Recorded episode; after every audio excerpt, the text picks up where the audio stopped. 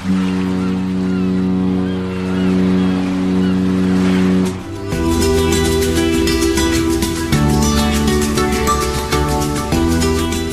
Tricks, der Kreuzfahrt-Podcast. Mit Jerome Brunelli-Horb am Neckar und natürlich wie immer mit dabei Franz Neumeier in München. Servus Franz. Hallo Jerome.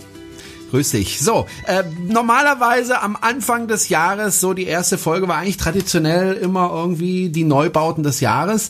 Ähm, dieses Jahr haben wir es ein bisschen anders gemacht, einfach aus aktuellem Anlass. Du warst nämlich über Weihnachten und äh, Silvester unterwegs äh, mit MSC, irgendwo da bei Dubai hast du dich herumgetrieben, mhm. haben wir ja in den letzten beiden Folgen darüber berichtet.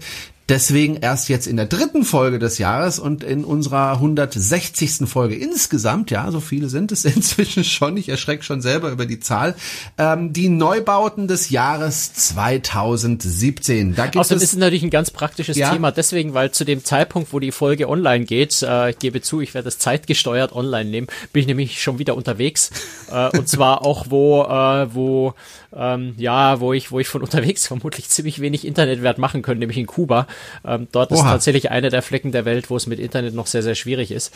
Ähm, insofern auch aus dem Grund ein sehr praktisches Thema. Es ist ein Thema, bei dem sich nicht so kurzfristig was ändert normalerweise, äh, so dass wir das wunderbar vorproduzieren können. Also hier äh, offen und ehrlich zugegeben, diese Folge ist drei Wochen vorher produziert, als sie gesendet wird.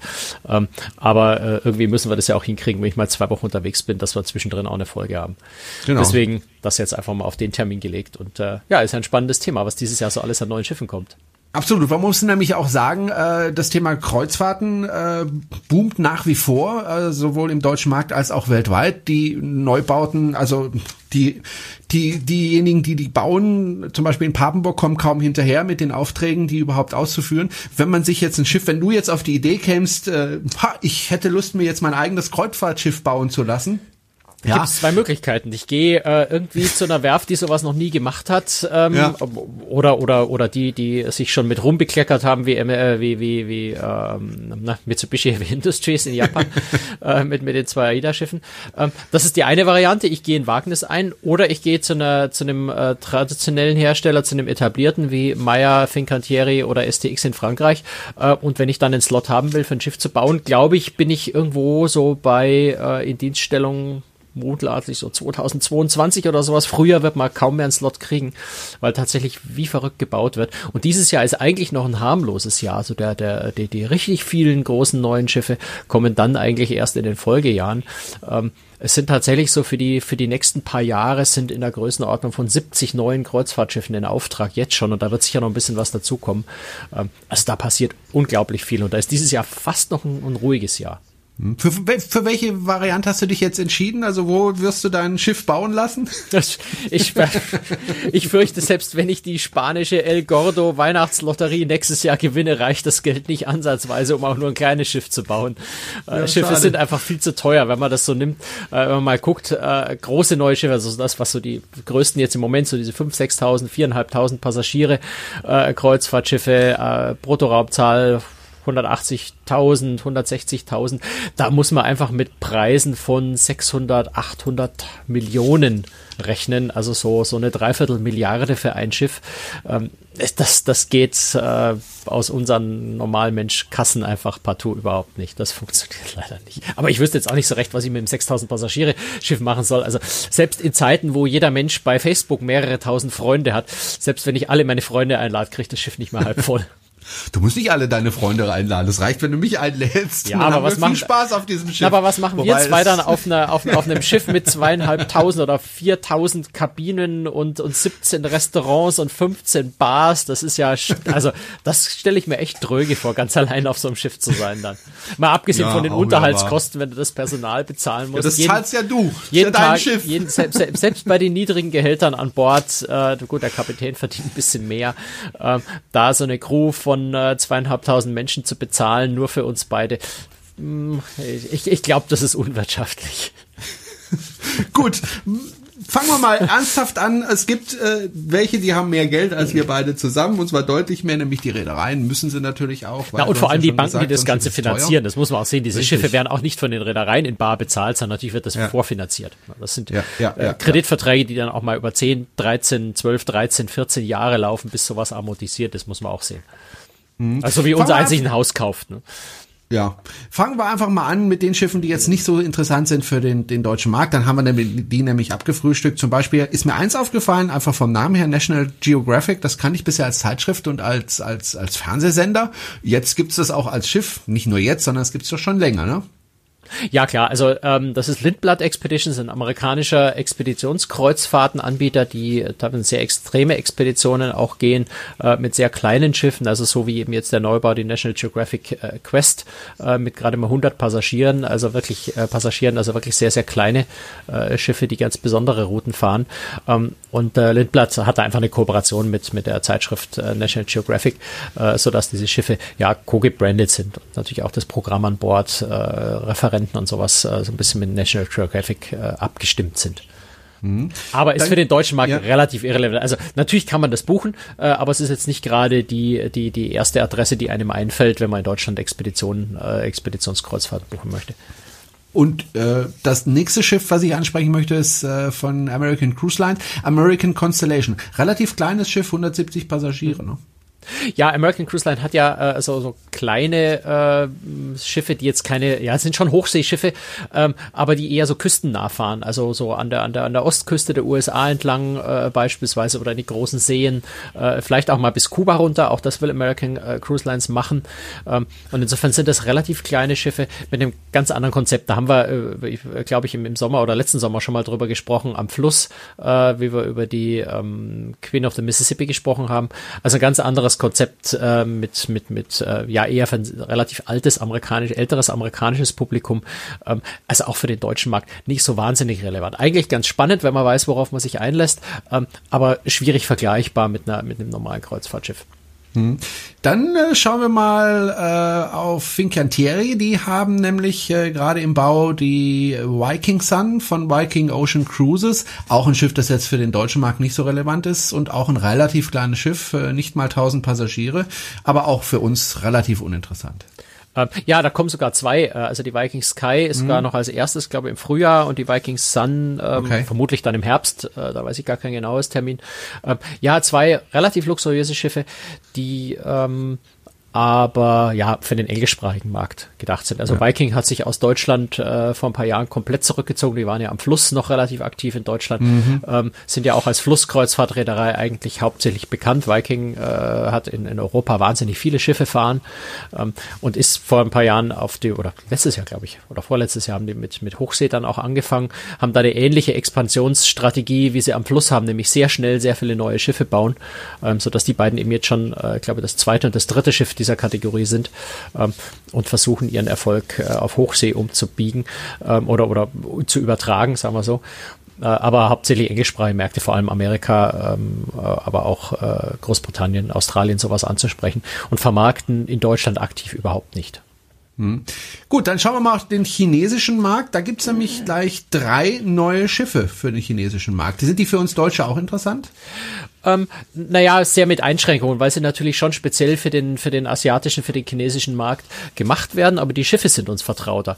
Also wenn wir gucken, die, die Norwegian Joy zum Beispiel, die äh, im März 2017 kommt, die, die bei Meyer in Pappenburg gebaut wird, äh, das, die, die basiert auf der Breakaway Plus Klasse. Ne? Also Norwegian äh, Getaway, Norwegian Breakaway, ähm, Nee, nicht, nicht Breakaway, Breakaway ist ja Breakaway-Klasse, ne? aber äh, also Norwegian Escape, Norwegian äh, bin so ein bisschen durcheinander. Ich bin mir nicht sicher, ob die Getaway jetzt Getaway, äh, Breakaway oder Breakaway Plus Klasse ist.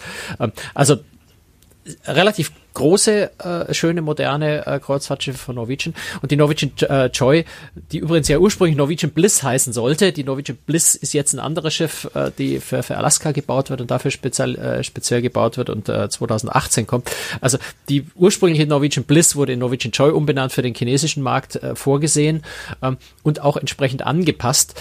Ähm, dort treibt man so ein bisschen mit den Features noch ein bisschen verrückter. Also der Hochseilgarten wird dort gleich mal mit einer, mit einer Elektroauto-Go-Kart-Bahn ersetzt. Äh, an Bord. Ähm, die sich da wirklich Rennen liefern können in Go-Karts an Bord. Ähm, so ein paar, äh, paar ganz verrückte Sachen, auch so eine Laser, eine Lasertag-Anlage, also wo man mit, mit Laserpistolen durch, durch Hindernisparcours und, und äh, sich gegenseitig versucht äh, abzuschießen und sowas. Ähm, ein, eine Luftkissen, Autoscooter, eine Formel 1 Rennsimulator, das kennt man jetzt schon, ähm, eine, eine simulierte äh, Achterbahn, ähm, Star, wie heißt es, Star Wars? Ich muss hier gerade selber auch so ein bisschen ablesen, die ganzen Feature. Eine Star Wars, äh, Star Wars Battle Pots, also Dinge, die tatsächlich dem asiatischen Publikum natürlich sehr, sehr entgegenkommen. Also das Schiff wirklich nochmal zwar auf der Basis der Breakaway Plus Klasse, äh, aber dann doch sehr, sehr stark auf den asiatischen Markt angepasst, eben weil es speziell dafür auch äh, vorgesehen ist. Und natürlich könnte man als Europäer da auch buchen, aber man muss dann schon einfach davon ausgehen, dass man auf einem Schiff ist, wo man, wo man, wo man mit, mit weitem Abstand die Minderheit ist und sich das alles auf das asiatische Publikum äh, konzentriert, was, was Service und, und auch Sprache an Bord und sowas angeht. Also ich glaube, das wäre jetzt eher etwas äh, schwieriger und eher etwas für abenteuerlustige äh, Europäer dort zu buchen. Oder für mich mit meiner chinesischen Frau. Äh, ja klar, also wenn man das mal erleben will, ist es sicher auch nicht ganz uninteressant. Ja, ja ich war immer auf einem Kreuzfahrtschiff, habe ich ja erzählt, schon des Öfteren auf einem Flusskreuzfahrtschiff, wo ich der einzige Europäer überhaupt war auf dem kompletten Flusskreuzfahrtschiff. Äh, war ein äh, sehr eigenartiges äh, Erlebnis. Ja aber war ein Erlebnis. Ja. Dann, dann, dann, haben wir natürlich bei Princess Cruises die, die ja. äh, Majestic Princess, die auch auf einem bestehenden Konzept äh, basiert. Äh, Schwesternschiffe sind da die Royal und die Regal Princess, über die wir hier auch schon aus, ausführlich gesprochen haben. Ähm, auch die sollen so ein bisschen für den asiatischen Markt angepasst werden. Mehr Details weiß ich dazu ehrlich gesagt nicht. Ähm, ist aber einfach so ähnlich. Ne? Wird eben einfach auch hauptsächlich für den, für den chinesischen Markt gedacht, bekommt auch einen chinesischen Namen. Also Majestic Princess ist quasi nur der westliche Name probiere jetzt gar nicht den, den chinesischen Namen richtig auszusprechen. Der ist lang. Sheng Shi Gong Su Hao oder so ähnlich. Äh, deine Frau könnte es bestimmt wesentlich perfekter aussprechen. Ähm, heißt sowas wie großartige neue Welt, großer Geist, irgendwie so ähnlich äh, ist wohl die Bedeutung dieses Wortes. Sodass das Schiff also tatsächlich hat zwei Namen. Ich glaube, es werden auch beide Namen auf dem Rumpf stehen. Okay. Also einfach für den chinesischen Markt gedacht. Ähm, und das dritte äh, rein für den chinesischen Markt, aber es wird insofern interessant, weil es in Deutschland gebaut wird, nämlich bei, pa äh, bei, bei Meyer in Papenburg, ähm, ist die, äh, ähm, wer ist jetzt, ähm, ähm wie heißt es da, äh, das, das, das dritte Schiff, über das wir gerade reden? Ich komme jetzt gerade auf den Namen, nicht die World Dream natürlich. Mhm. Ähm, die ja für, für, also für den für den Kreuzfahrtkonzern Genting Hongkong äh, gebaut wird, die ja eine neue Kreuzfahrtmarke starten, nämlich Dream Cruises für Asien, die die erste, also nach eigenem Bekunden die erste Premium oder Luxuskreuzfahrtmarke für den asiatischen Markt werden soll. Ähm, also mutmaßlich vom Niveau vielleicht vergleichbar mit, weiß ich nicht, Princess Holland America, äh, Celebrity Cruises äh, unterstelle ich jetzt mal, unternehme ich mal an, ähm, die also einfach den Premium-Markt, aber mit großen Schiffen dort bedienen wollen. Äh, das soll dann gleich auch noch ein zweites Schiff, äh, es gibt ja auch schon ein zweites Schiff, nämlich die Genting Dream, äh, der soll aber eben auch rein den asiatischen Markt bedienen. Mhm. Gut, gehen wir mal vom asiatischen Markt weg und hin zum europäischen Markt. Silver Sea, da gibt's auch was Neues.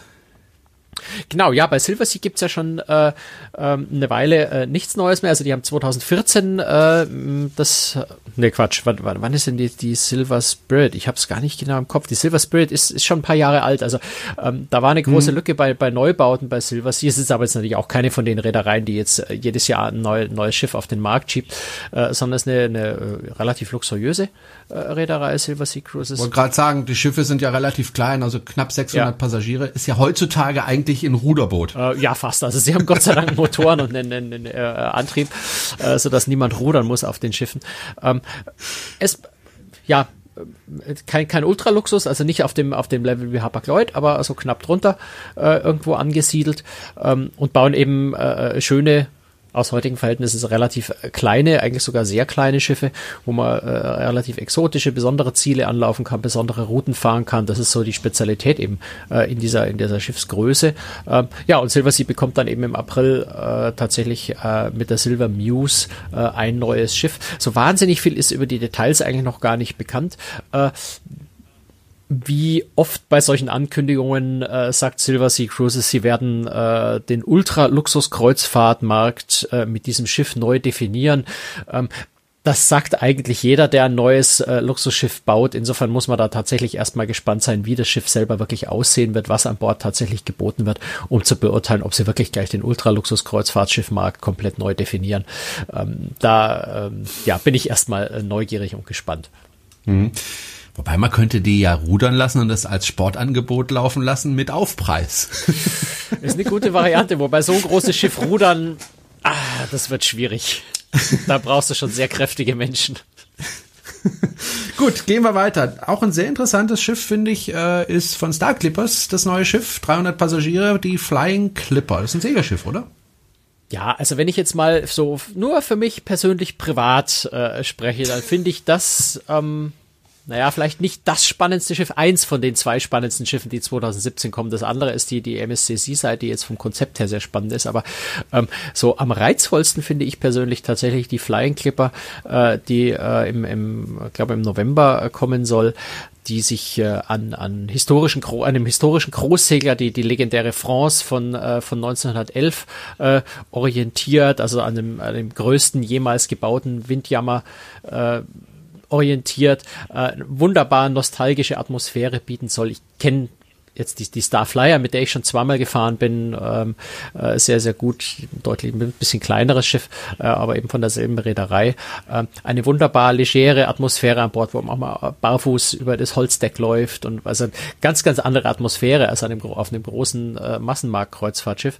Und wenn da ein neues Schiff kommt, äh, das eben auch wieder nach, nach historischen Vorbildern äh, gebaut wird, äh, da kann man sich, glaube ich, sehr, sehr drauf freuen, äh, wenn, wenn das Schiff dann mal in Dienst geht. Also da fiebere ich dem Moment entgegen, wenn ich meinen Fuß an, äh, an Deck setze auf die Holzplanken ähm, und das Schiff zu erleben. Da freue ich mich sehr drauf, muss ich sagen. Mhm. Wird ja in der Brodo-Werft in Split gebaut. Ich weiß überhaupt gar nichts über diese Werft. Kennst du diese Werft? Ähm, um ehrlich zu sein, nein, ich war auch noch nie dort. Äh, mhm. Eine Werft, die eben eher spezialisiert ist auf kleinere, äh, speziellere Dinge. Ähm, aber nein, ich kenne die Werft nicht genauer. Äh, ist eine traditionelle mhm. Werft, die auch schon viel gemacht hat. Ähm, aber ich bin noch nie dort gewesen. Okay. Dann ein ganz besonders wichtiges Schiff für den deutschen Markt ist, äh, ja, AIDA bringt nicht jedes Jahr, aber fast jedes Jahr, sagen wir es mal so, ein neues Schiff auf den deutschen Markt. Wir haben uns äh, im Vorfeld der Sendung darüber unterhalten, ob die jedes Jahr oder eben nicht. Wir sind drauf gekommen, nicht jedes Jahr, aber aber ja, immer öfter. Wenn man ganz grob sieht, aber immer öfter sozusagen. Ähm, ein Schiff auf den Markt bringt, nämlich AIDA. Ähm, AIDA hat äh, letztes Jahr ja mit großer Verspätung äh, das neue Schiff ähm, auf den Markt gebracht, die AIDA Prima. AIDA Prima.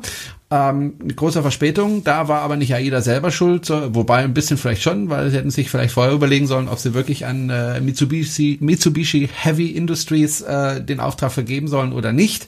Äh, sie haben es damals gemacht und sind damit ein bisschen auf die Nase gefallen. Das Schiff kam ja mit, ich glaube, über einem Jahr was, Verspätung auf den Markt. Ja, was, was den Termin angeht, ja. auf die Nase gefallen. Ja. Was den Preis ja. angeht, ich glaube, es war das billigste Kreuzfahrtschiff, was jemals, äh, jemals von, von, der Reederei gekauft wurde, weil die Vertragsstrafen, das kann man sich vorstellen, waren natürlich immens bei über einem Jahr Verspätung. Äh, aber das Schiff ist in Dienst, es funktioniert, es ist beliebt, die äh, Passagiere, glaube ich, nehmen es ganz gut an, äh, wenn man so das Feedback hört. Mir persönlich hat es sehr gut gefallen. Du warst ja, das muss man auch mal noch mal sagen, das muss man auch mal betonen. Du warst als einer der ersten Journalisten überhaupt auf dem Schiff. Ja, das stimmt. Das war ganz spannend, no. äh, weil das Schiff natürlich noch so, so zur Hälfte, oder nicht nur zur Hälfte, also es war fast vollständig noch Baustelle. Es ist an allen Ecken und Enden ja. gehämmert worden. Es waren natürlich keine Passagiere an Bord. Äh, das war sehr, sehr spannend, sehr reizvoll, äh, das so in dieser äh, letzten Entstehungsphase noch äh, zu erleben, das Schiff. Ähm, war spannend. Gut, und die Aida Perla kommt jetzt in diesem Jahr ähm, wir haben es in der letzten Folge schon gesagt, sie kommt jetzt überraschenderweise wiederum zwei Monate früher als zuletzt geplant. Auch die AIDA Perla hätte ursprünglich ja wesentlich früher kommen sollen, dadurch, dass sich die AIDA Prima verspätet hat, ist natürlich in der Produktion auch die AIDA Perla nach hinten äh, geschoben, weil man sich erstmal alle Energie auf die AIDA Prima konzentriert hat. Ähm, Zuletzt war die Aida Perla also geplant, dass sie ab September fahren soll. Jetzt fährt sie tatsächlich schon äh, ab Juli. Das ist vor, vor ja jetzt aus, aus äh, Sicht, wenn, wenn äh, diese Folge ausgestrahlt wird, vor etwa drei Wochen äh, bekannt geworden, dass die Aida Perla also tatsächlich zwei Monate früher kommt. Ähm, dann im, weiß man, Entschuldigung, wenn ich hier unterbreche, ja, weiß man denn schon, äh, wo sie fahren wird? Ja, Mittelmeer. Also der, die Aida äh, Aida Stella, nee, nicht die Stella, ich, ich komme mit den, den Namen inzwischen durcheinander. Die Aida Perla, ja so. nicht gerade wenig. ja, die Aida Perla äh, war ja von Anfang an äh, vorgesehen, dass sie in, in Palma de Mallorca äh, äh, ihren hauptsächlichen Basishafen hat, aber auch Zusteigemöglichkeiten in Barcelona. Klar, da kommt man mit dem Flieger ganz bequem hin. Äh, mhm. Also westliches Mittelmeer mit, mit Palma de Mallorca und Barcelona. Und äh, da wird sie ab Juli auch fahren. Bisher äh, war vorgesehen, dass an der Stelle die Aida Bella fährt. Deswegen kam ich gerade auf Aida Stella. Also es ist die Aida Bella, mhm. Äh, die eigentlich im Fahrplan für die, für die äh, Zeit dort vorgesehen wurde. Das heißt, die Aida äh, Perla kommt jetzt ab Juli schon nach Palma. Die Aida Bella wird entsprechend dort abgezogen ähm, und fährt dort. Die Bella geht dafür wieder nach Nordeuropa. Äh, also da das, das ist so eins der Schicksale, die die AIDA tatsächlich hatte durch diese vielen Verschiebungen und dann auch nochmal Terminänderungen, wie jetzt wieder bei der Perla, die dann doch wieder früher kommt, die man natürlich nicht zwei Monate nutzlos rumstehen lassen will, sondern sofort einsetzen will, wenn man das Schiff tatsächlich hat, ähm, dass man sehr, sehr oft dann Schiffe rumjonglieren muss, äh, Routen verändern muss, auch Passagiere umbuchen muss. Ne? Natürlich werden zwar jetzt die meisten Passagiere, die die Bella gebucht haben, sich freuen, dass sie stattdessen auf das brandneue Schiff äh, als allererste dürfen. Äh, es wird aber wahrscheinlich auch Passagiere geben, sagen, nee, ich wollte eigentlich eigentlich die schöne Bella? Ich, ich, ich mich interessiert die Perla gar nicht. Also auch da hat Aida natürlich schon so ein bisschen zu kämpfen, äh, die Leute alle glücklich zu machen, so umzubuchen, dass sie dann auch dann tatsächlich auf dem Schiff fahren und in der Route fahren, die sie eigentlich haben wollten. Das ist vielleicht so das größte Problem, was AIDA sich mit diesen vielen Verspätungen eingehandelt hat, dass sie da ständig jonglieren müssen und, und ihre Passagiere halbwegs zufriedenstellen müssen, weil sie da ständig was ändern müssen. So, also die Perla kommt zwei Monate früher, ersetzt die Bella in Palma de Mallorca. Die Bella geht nach Nordeuropa. Ähm, und im Jahr drauf, wenn ich das richtig in Erinnerung habe, äh, ersetzt dann die Perla wiederum die Aida Prima im Nordland ab Hamburg äh, und die Aida Prima äh, kommt ins Mittelmeer. So, ich glaube, jetzt haben wir es ungefähr. Äh, ich habe dich noch nie so konzentriert gesehen wie jetzt. Aber es, es ist, auch mit naja, es ist, es ist tatsächlich, es ist tatsächlich wahnsinnig schwierig. Ne, das ist einfach ähm, sehr, sehr kompliziert. Ich habe jetzt extra nochmal nachgeschaut. Also ab März 2018 übernimmt äh, tatsächlich die äh, Aida Perla die Westeuropa-Kreuzfahrten von der Aida Prima, die da ja im Moment ganzjährig, also auch im Winter fährt.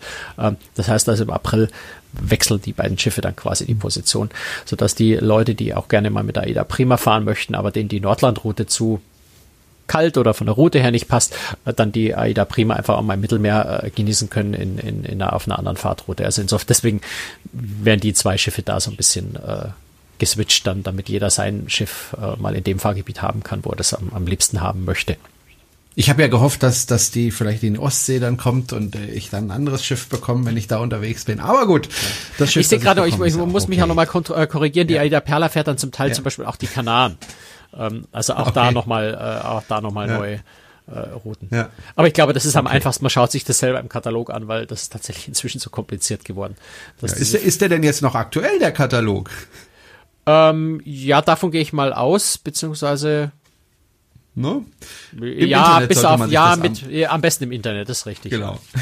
Foto haben wir das Internet. Oder einfach im Reisebüro. Das ist ja ohnehin meine Empfehlung immer. Leute, ja. geht einfach ins Reisebüro. Die Berater ja. dort kennen sich aus.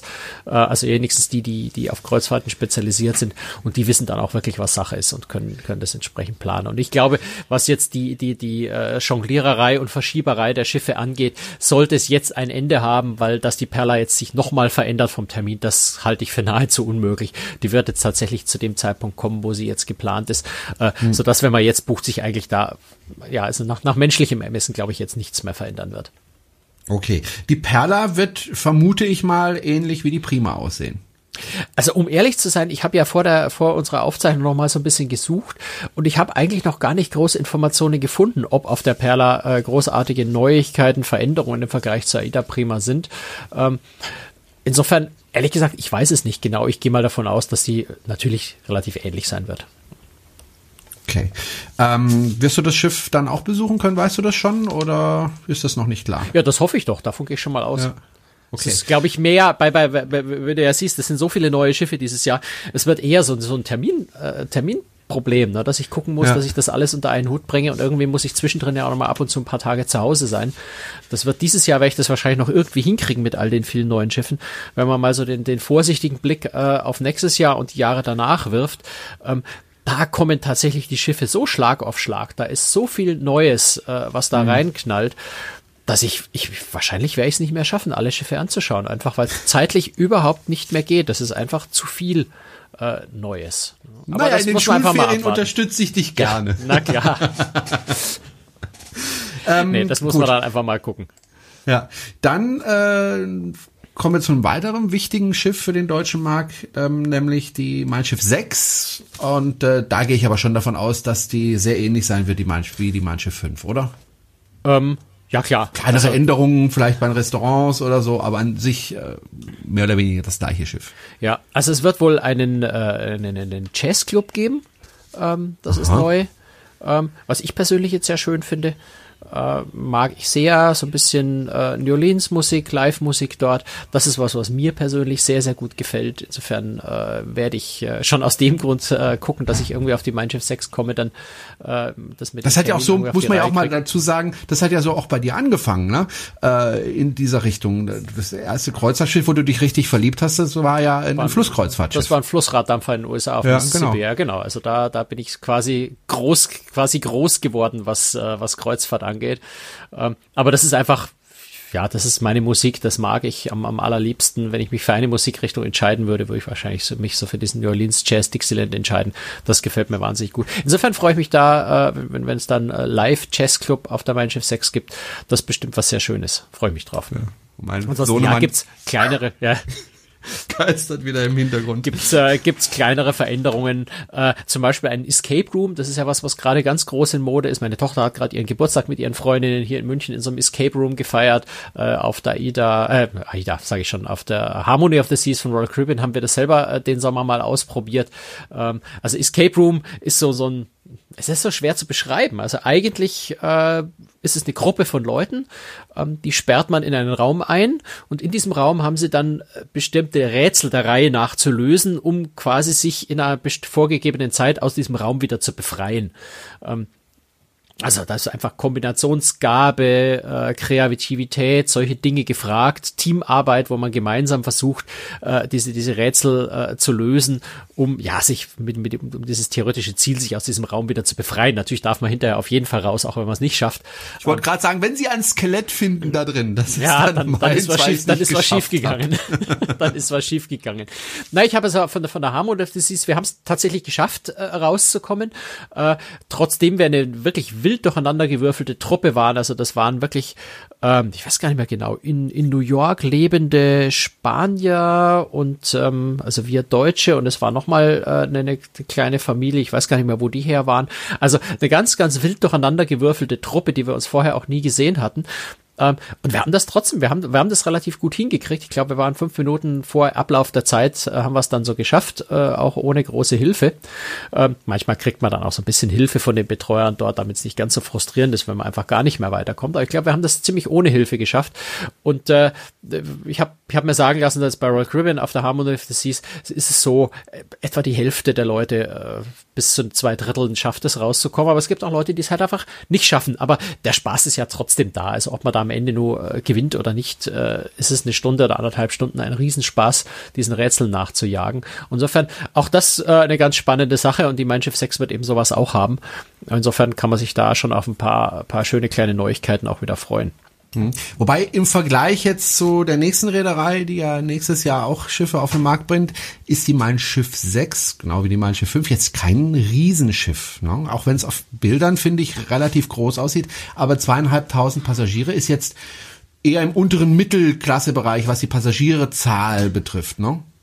Ja, ich meine, da, da fährt ja TUI Cruises nach wie vor die, das konsequente Konzept, nicht zu groß zu werden, äh, um einen bestimmten Standard, eben diese, diese Wohlfühlidee, äh, wenn man den Marketingbegriff von TUI Cruises mal verwendet, diese Wohlfühlidee äh, fortzuführen. Auch das Verhältnis Passagier zu Crew, äh, das Platzangebot pro Passagier auf einem, auf einem angenehmen Niveau zu halten, um eben ein bestimmtes, bestimmtes Level an, an Qualität, an, an Wohlfühlen zu bieten. Das ist ein bisschen schwer äh, auszudrücken. Ähm, und da bietet sich an, die Schiffe nicht zu groß werden zu lassen, möglicherweise. Wobei jetzt auch sagen muss, ich fühle mich auch auf einer Oasis-Class äh, von Royal Caribbean, die gerade die größten Schiffe der Welt sind, sehr, sehr wohl. Ähm, auch dort hat man eigentlich sehr viel Platz. Also das sind sehr unterschiedliche Konzepte, aber bei TUI Cruise ist es tatsächlich so, dass man versucht, nicht, nicht zu groß zu werden. Wohingegen, wenn man jetzt AIDA anschaut, ähm, die verdoppeln ja gleich mal, wenn man jetzt die, die nächsten Schiffe, die dann kommen, äh, die mit, mit LNG-Antrieb, sehr äh, umwelttechnisch sehr, sehr fortschrittliche Schiffe, äh, die sind ja gleich mal doppelt so groß wie bisherige Schiffe. Da reden wir dann gleich mal über über 6000 Passagiere. Das ist eine andere Angehen, andere Herangehensweise, ein anderes Konzept. Aber Tour Cruises mhm. bleibt da tatsächlich sich bis jetzt zumindest äh, dieser kleineren Schiffsgröße treu. Wobei also AIDA jetzt schon auf den aktuellen Schiffen 750 Passagiere mehr unterbringt als jetzt auf TUI Cruises. Aber noch mehr äh, Passagiere sind, zumindest dieses Jahr noch mehr, sind äh, auf MSC unterwegs, äh, auf dem Neubau, äh, und zwar auf der MSC Mer oh, jetzt Meraviglia. Drüber. Meraviglia. Meraviglia. Ja, die Meraviglia ähm, wird tatsächlich. Da sind ja 5700 ja. Passagiere auf dem Schiff. Also die ne? Meraviglia wird äh, mit deutlichem Abstand das größte Schiff, was MSC äh, dann in der Flotte haben wird. Ähm, wobei MSC ist ja sowieso gerade im Moment, die, die wachsen ja in einer Geschwindigkeit, äh, dass man wirklich manchmal so ein bisschen ähm, einfach sich die Augen reibt, weil da kommen sind so viele neue Schiffe gerade in Auftrag, dass ich langsam schon fast den Überblick verliere. Wie viele Schiffe sind es jetzt eigentlich wirklich, die über die nächsten äh, Jahre geplant sind? Ich habe es jetzt tatsächlich gerade nicht gezählt, aber es sind irgendwie, man braucht mindestens mindestens zwei Hände dazu, um zu zählen, wie viele Schiffe da neu im Auftrag sind. Also allein 2017 kommen zwei neue Schiffe. Das eine ist die MSC Meraviglia, 5700 Passagiere, ähm, als Ganzjahresschiff konzipiert. Ähm, das heißt, ähm, zum Beispiel eine, eine, eine große äh, Sie nennen es mediterrane Innenpromenade, also so ein bisschen wie bei Royal Caribbean bei den großen Schiffen, dieses große Promenadendeck, aber eben im, im Inneren des Schiffes mit, mit, mit äh, großen ähm, einem, einem LED-Himmel, also einem Art Videoleinwand an der Decke, das so ein bisschen simulieren kann, dass man im, im Freien ist. Ähm, also kann man dann Wolkenhimmel projizieren oder im Winter kann man Stern, äh, in der Nacht, nicht im Winter, in der Nacht kann man den Sternenhimmel äh, an die Decke projizieren. Also das, was ganz interessant ist, das habe ich auch äh, in, in, in der 3D-Simulation in der Werft äh, schon mal gesehen. Ähm, das schaut, das schaut schon ganz reizvoll und ganz, ganz spannend aus. Da bin ich sehr neugierig drauf.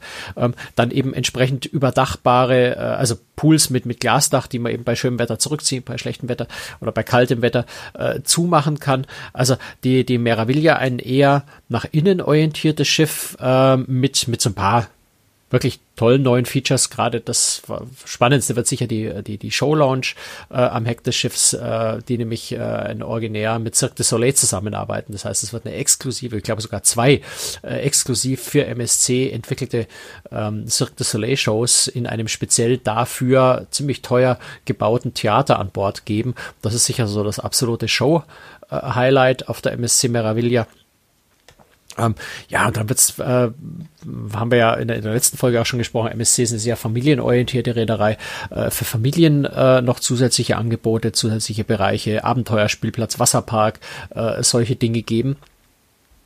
Auch ein modulares ähm, Kabinenkonzept, das wird es auch auf der Seaside äh, haben, dass man also äh, ja auch mit größeren Familien mehrere Kabinen geschickter miteinander kombinieren kann, solche Dinge. Ähm, da wird es einiges geben. Und auch der MSC Yacht Club, also dieser luxuriöse abgetrennte Bereich für, für Siedengäste, die da ihre eigenen, äh, ihr eigenes Sonnendeck und solche Dinge haben, wird da auch nochmal ein gutes Stück größer werden. Also da, ja, passiert, passiert schon einiges. Ähm, mhm. Das, wie ich finde, aber natürlich noch reizvollere Schiff äh, ist die Wollte ich nämlich MSC gerade fragen, Franz, ja. genau, die MSC Seaside, die ja ungefähr, also zumindest von der Tonnage gleich groß ist, aber wesentlich weniger Passagiere hat. Heißt das, das ist deutlich luxuriöser? Wobei ich mir ehrlich, oder? nee, nee, das heißt es nicht. Also ich bin hm. mir zum einen, bin ich mir nicht ganz sicher, ob die zwei Zahlen, die ich hier habe, das müsste ich tatsächlich nochmal nachschauen. Da, das muss ich jetzt den Hörern schuldig bleiben, ob das eine die Maximalpassagierzahl und das andere die Passagierzahl bei Doppelbelegung ist. Da bin ich mir unsicher. Aber in jedem hm. Fall hat die MSC Seaside äh, weniger Passagiere und eine geringere Tonnage.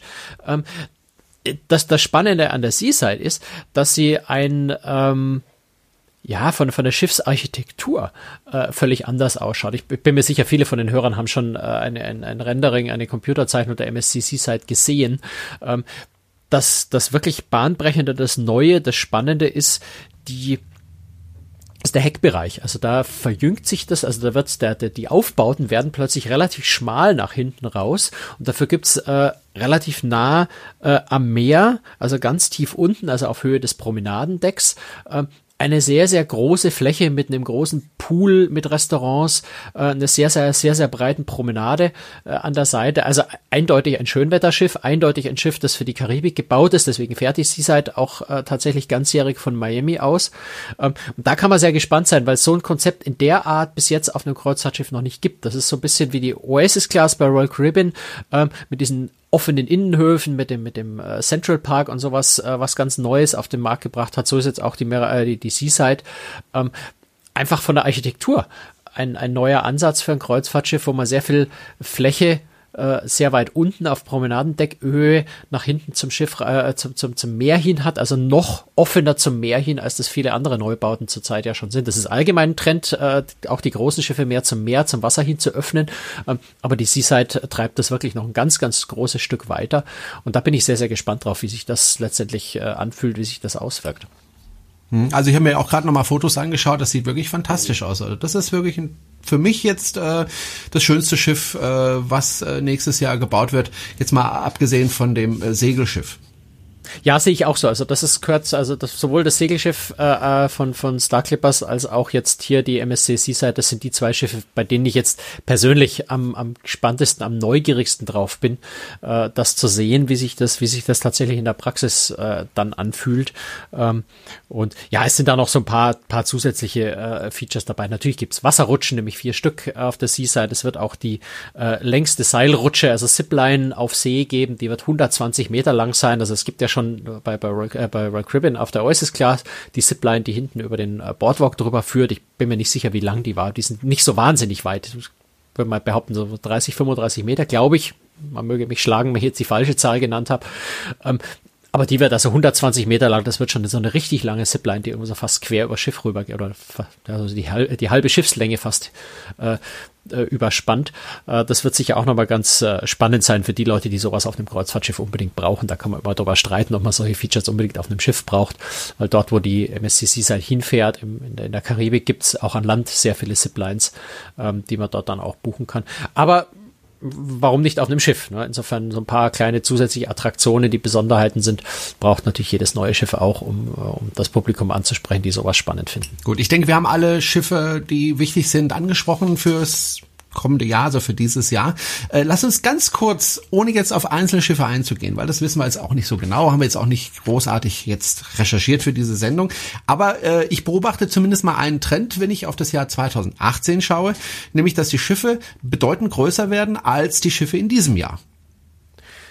Ja, also das ist insgesamt das, was an Neubauten für die nächsten Jahre in Auftrag gegeben wurde, sind eigentlich zwei Trends. Das eine ist tatsächlich, dass der, der Luxus- und der Expeditionsbereich äh, wieder wächst. Das war jahrelang relativ stabil. Da war nicht so wahnsinnig viel Neues, also immer schon so ein bisschen, aber, aber nicht so viel.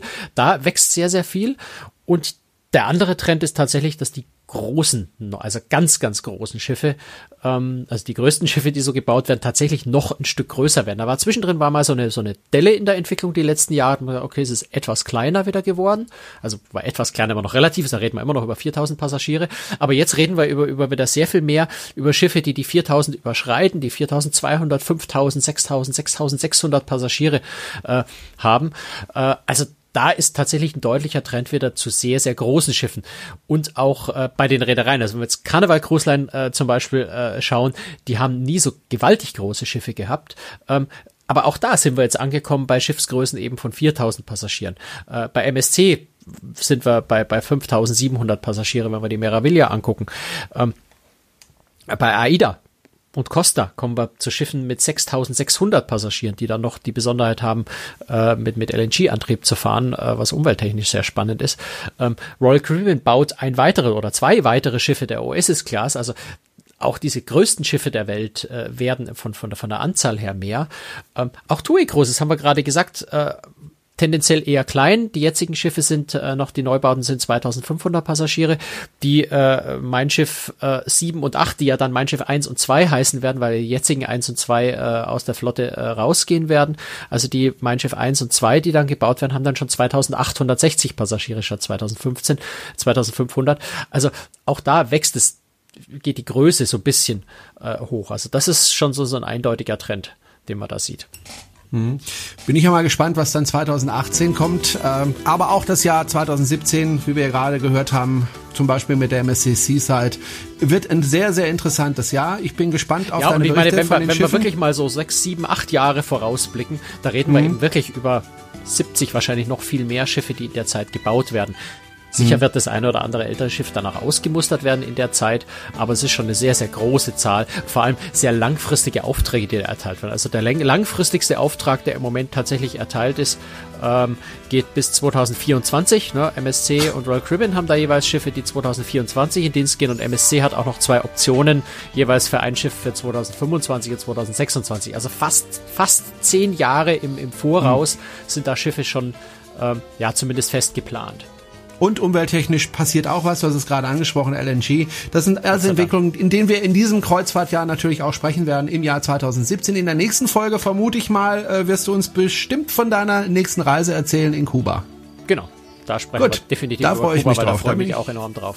Da war ich Da vor zwei Jahren schon mal und bin sehr gespannt auf die Richtig. Entwicklung, seit, äh, seit die Amerikaner dort quasi einfallen dürfen, wie viel Ja. sich da schon verändert hat.